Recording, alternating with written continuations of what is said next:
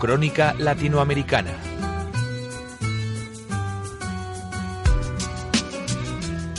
Cambio de voz en Invirtiendo la Mañana y nos trasladamos hasta México, llevamos nuestros estudios hasta allí para que Héctor Romero de Signus Research nos cuente un poco cómo están los mercados latinoamericanos. Héctor, muy buenas. ¿Qué tal? ¿Qué tal? ¿Cómo va todo? ¿Qué tal por México? ¿Cómo va, cómo va la cosa? Bueno, en la Ciudad de México está lloviendo bastante porque tenemos frentes tropicales y, y huracanes por todos lados. Ahora mismo hay dos atacando al país y entonces ha estado lloviendo mucho todo el fin de semana, llevo varios días lloviendo, lloviendo muy fuerte y pues eh, también ha llovido un poco en los mercados. Sí, también han tenido que ponerse el paraguas, ¿no? Exactamente. Sí, vamos a resumir un poco estos chubascos que han tenido los mercados latinoamericanos. Sí, mira, en la semana eh, el índice, el principal indicador de la bolsa mexicana, el IPC, eh, retrocedió 0.87%. Eh, de hecho, eh, bueno, está en 42.493 puntos. De hecho, ha estado rondando ese nivel ya por dos o tres semanas. Y en lo que va del 2014, pues su rendimiento desafortunadamente es negativo. De hecho, es el único mercado latinoamericano con rendimiento negativo, con 0.55% en lo que va de 2014.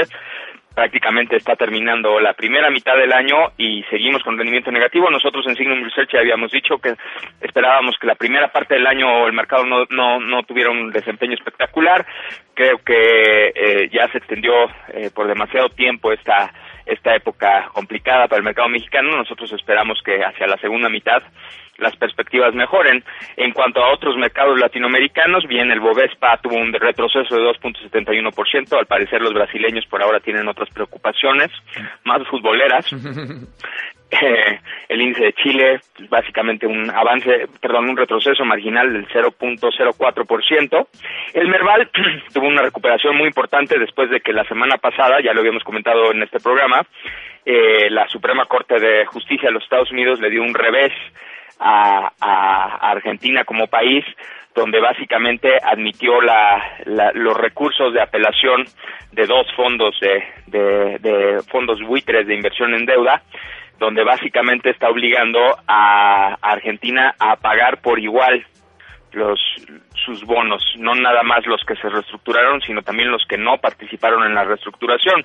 Con lo cual la Argentina, pues básicamente amenazó con declararse en default y de hecho hoy era la fe- fecha clave donde en teoría hoy Argentina se podría declarar en default. Al parecer eso no ha sucedido eh, y estamos esperando a ver qué, qué sucede en los próximos días, pero por lo mientras Argentina, perdón, el, el Merval de Argentina tuvo un avance de 7.59%, con lo cual en lo que va del año el avance ha sido del 46.63%, nada despreciable, ¿no? Pero bueno, no es una economía que, que tenga signos muy positivos, tiene una de las inflaciones más altas del, continente, eh, aunque el gobierno pues trata más, más o menos de, disfrazar esa inflación, pero de acuerdo con los indicadores privados de inflación, pues eh, se aproxima al 30%, lo cual hace una de las más altas de- del continente americano.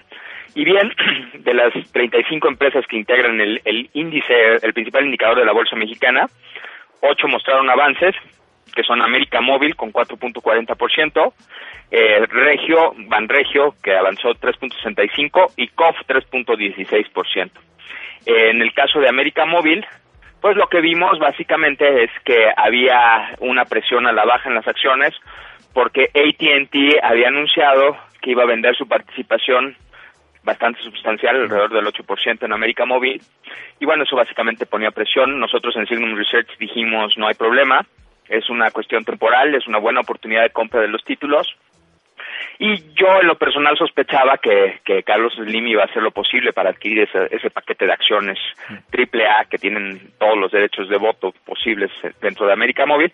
Y efectivamente en la semana se anunció que eh, las empresas de- del señor Slim van a adquirir ese paquete accionario de AT&T. Eh, entonces ese es el resumen de lo, de lo que ha pasado esta semana en los mercados latinoamericanos. Un resumen de mercados que nos incluye a Brasil, a Chile, el caso de Argentina, como ya, ya hemos comentado en otros programas, hay que seguirlo con la lupa. Y bueno, tenemos ese indicador de actividad económica de México que quiero que nos comentes y quiero que nos cuentes un poco qué está pasando en, eh, en, en México. Sí, mira, el indicador global de actividad económica es un proxy, así le llamamos, del Producto Interno Bruto. Lo que pasa es que el Producto Interno Bruto se mide, disculpa, se mide trimestralmente.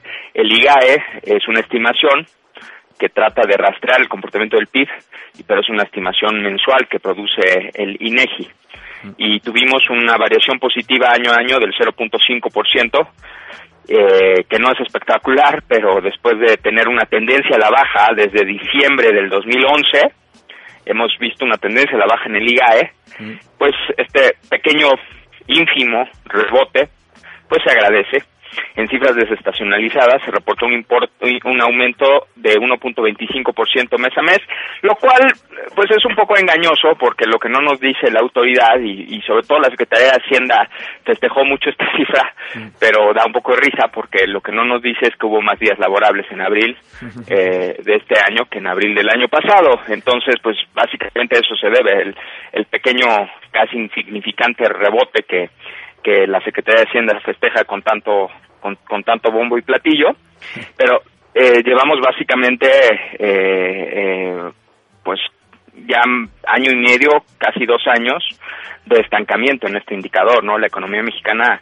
está en un grave estancamiento que nosotros advertimos ya desde hace más de seis meses que los economistas oficialistas pues habían pretendido ignorar eh, pocos economistas independientes habíamos advertido eh, eh, de la presencia de este estancamiento, sobre todo agravado por el alza de impuestos.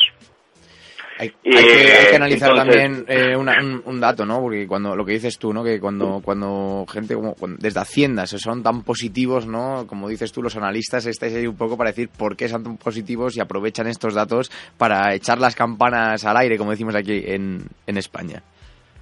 Sí, y no, y no se ve, y también nosotros decimos exactamente lo mismo, echar las campanas al vuelo, efectivamente, eh, pero no, la recuperación pues eh, no, todavía no se termina de ver. Nosotros en Signum esperamos eh, con toda honestidad ya una recuperación hacia la segunda mitad del año, eso es lo que esperamos nosotros finalmente, ¿no? Eh, pero si no se da esa recuperación tan anhelada por todos, entonces básicamente lo que vamos a ver es casi la mitad de este gobierno con estancamiento económico. Entonces, eso me parece que es muy grave porque México necesita creación de empleos. Mm. Entonces, pues sí, el IAE eh, lleva ya eh, casi dos años de, estancamiento. Este es un simplemente un rebote por más días laborables. Y pues vamos a tener que seguir muy de cerca este indicador y esperando que, que ya que la economía mexicana, sus condiciones internas son, son bastante complicadas, esperando que las exportaciones hacia Estados Unidos, es decir, la recuperación en Estados Unidos, de alguna forma pueda eh, impulsar a la economía mexicana, ¿no? Si nos fijamos en los mercados, Héctor, eh, bueno, vemos una, una, volatilidad, ¿no? Que es un concepto que quiero que nos expliques cómo, cómo está la, volatilidad de los mercados eh, latinoamericanos, ¿no? Mira, bueno, la volatilidad en general ya tiene, pues prácticamente desde diciembre, desde enero diciembre, que tiene una, una tendencia a la baja bastante pronunciada. ¿Qué es la volatilidad? Pues es la variabilidad en los mercados, ¿no? Cuando, cuando tenemos rumores de crisis, o por ejemplo el año pasado, cuando Bernanke amenazó en mayo, ya, ya se cumplió más de un año de, de que amenazó que, que las tasas de interés tenían que subir, eh, le decían el berrinche de Bernanke, así le dijeron Bernanke tantrum. el berrinche de Bernanke pues tuvo un, un, efecto muy muy fuerte sobre los mercados internacionales, pues qué pasa que, que la volatilidad se incrementó, es decir, la variabilidad en los precios de los de, de los activos riesgosos. ¿Y qué ha pasado? Que desde enero esa volatilidad ha tenido una tendencia a la baja eh, bastante pronunciada y ya muchos se están quejando de esa baja volatilidad. ¿Por qué? Porque muchos intermediarios en los mercados, pues les gusta tener una volatilidad relativamente alta, no demasiado alta, porque eso es lo que permite comprar barato y vender caro, ¿no? Cuando las, los precios no varían demasiado, pues esa actividad de trading para muchas casas de bolsa, para muchos brokers, se complica muchísimo y pues curiosamente a mí me llama mucho la atención que, que en las últimas dos o tres semanas ya eh, algunas voces se han declarado muy en contra de esta baja volatilidad en los mercados, lo cual implica una volatilidad, volatilidad es prácticamente igual a riesgo, ¿no? Que, y riesgo es prácticamente eh, eh, sinónimo de incertidumbre. Entonces, quienes eh, votan o quienes se inclinan por una mayor volatilidad, pues les gustaría que la economía en general tuviera una mayor incertidumbre, lo cual a mí me parece un poco extraño. Entonces, por la tranquilidad, es como una nota curiosa que... que apuestas por la tranquilidad, ¿no? Un poquito más de tranquilidad hay que hay que apostar por la tranquilidad si efectivamente a algunos eh, eh, traders pues les les gusta más volatilidad porque eso les permite comprar barato y vender caro y a eso se dedican. Y pues probablemente en los últimos seis meses pues sus ganancias sus libros sus utilidades no reportarán las mejores cifras. Pero lo que es bueno para Wall Street no necesariamente es bueno para el mundo y, y, mientras algunos participantes en Wall Street se manifiestan por una mayor volatilidad, pues nosotros en Signum Research aplaudimos que la volatilidad esté a la baja. Sin embargo, y aquí viene el sin embargo, como siempre, todo tiene un sin embargo, eh, una volatilidad baja implica que en algún momento tiene que subir. O sea, esta condición de volatilidad baja no se va a poder mantener indefinidamente.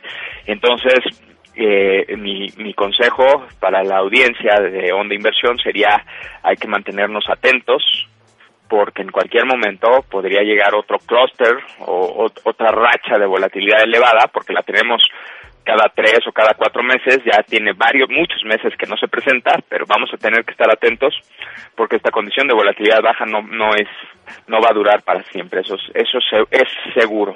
La calma que nos avisa de la tempestad, ¿no, Héctor? Exactamente, exactamente. Es como estar en el ojo del huracán a veces, ¿no? Esta, tormenta que hemos va a ser esa tempestad?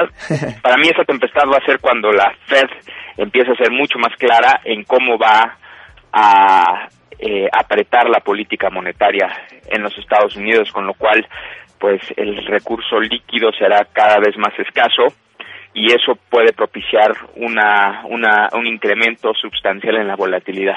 Para comentar por último, Héctor, que ya nos estamos yendo de tiempo y, bueno, y, para que no te mojes mucho en esta tormenta que está cayendo en México, eh, vamos a comentar el caso de Coca-Cola CEMSA, ya así brevemente para no, no irnos mucho de tiempo. Sí, mira, eh, Coca-Cola FEMSA es una empresa que tiene operaciones en, en, en México especialmente, pero tiene operaciones en, en varios países de América Latina eh, que ha adquirido eh, eh, agresivamente operaciones, por ejemplo, en Brasil. Sí, y es una empresa que, que los mercados habían golpeado mucho por por los impuestos que, que el gobierno impuso a, y valga la redundancia, los impuestos se imponen efectivamente, eh, los impuestos que, que el gobierno incrementó a inicios del año y que aplican especialmente algunas bebidas azucaradas, y con eso pues FEMSA había tenido un, golpe muy importante a sus resultados, sin embargo, bueno, como, como expectativa de los mercados, sin embargo, ha tenido un muy buen desempeño en los últimos meses, lo que vemos es que COF sigue enfrentando condiciones adversas, pero supera obstáculos para mantener una posición atractiva con base en su rentabilidad intrínseca, una muy buena administración, una buena capacidad de ejecución operativa a través de toda América Latina y un gobierno corporativo que se aplaude mucho en, en, Wall Street, ¿no? Eh, evidentemente uno de los impuestos, eh, perdón, uno de los obstáculos que ha enfrentado son los impuestos a las bebidas azucaradas, como sucedió en México y se está empezando a replicar a través del continente en países como Brasil y Chile, ¿no? Por ejemplo, en México, eh, donde, que representa 50% de sus ventas, el impuesto fue de un peso por litro, que es más o menos un 16%. Entonces, esto complicó mucho la, la, la operación de, de COF y lo que vimos en Brasil es que durante el 2013 y principios de 2014 hubo una debilidad en el consumo, producto de la alta inflación que se está viviendo en ese país. Los clientes están endeudados, la economía no está creciendo en Brasil eh, y, ciertos niveles de endeudamiento. Eh, eh, se, se, publicaron incrementos, por ejemplo, del 26% en la cerveza y un incremento de 3 a 6% en bebidas carbonatadas.